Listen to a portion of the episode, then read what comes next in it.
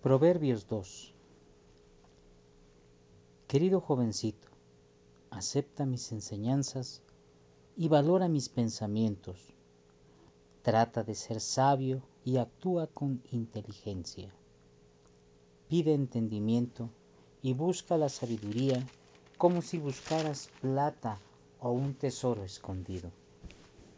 Así llegarás a entender lo que es obedecer a Dios y conocerlo de verdad. Solo Dios puede hacerte sabio, solo Dios puede darte conocimiento. Dios ayuda y protege a quienes son honrados y siempre hacen lo bueno. Dios cuida y protege a quienes siempre lo obedecen y se preocupan por el débil. Solo Él te hará entender lo que es bueno y justo y lo que es siempre tratar a todos por igual.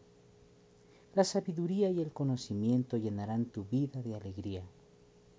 Piensa bien antes de actuar y estarás bien protegido. El mal no te alcanzará, ni los malvados podrán contigo. Esa gente deja de hacer el bien para solo hacer el mal. Son felices haciendo lo malo y festejando sus malas acciones. Todo lo que hacen es para destruir a los demás.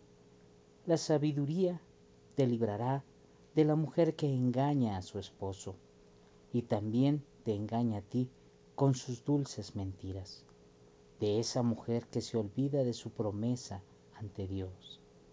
El que se mete con ella puede darse por muerto.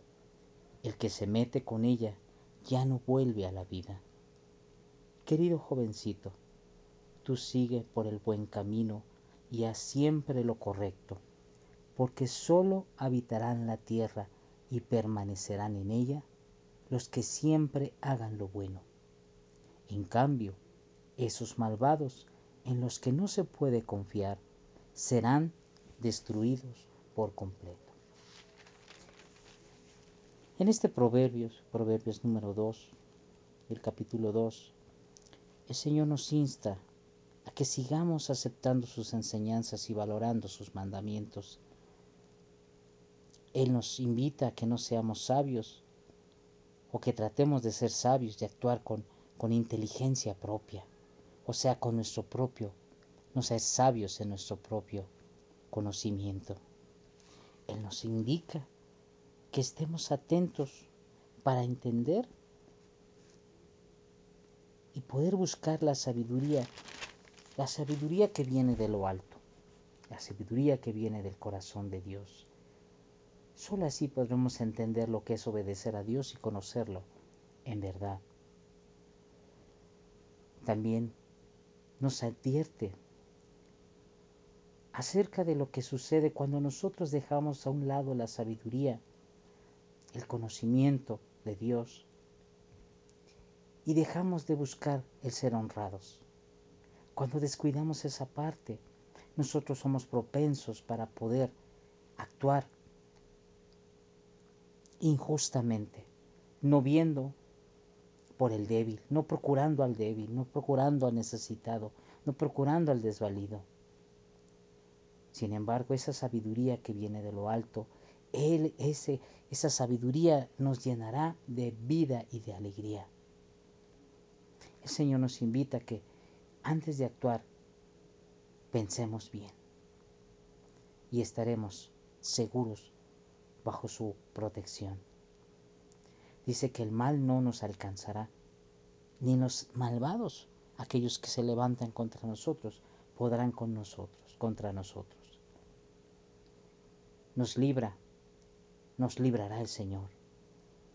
Debemos tener cuidado también de la mujer adúltera, de la mujer engañosa, de la mujer perversa, de la mujer malvada. Que nos hable con dulzura y que esa dulzura nos envuelva y nos meta en un lazo de muerte. nos advierte que si seguimos por el buen camino, y hacemos siempre lo correcto,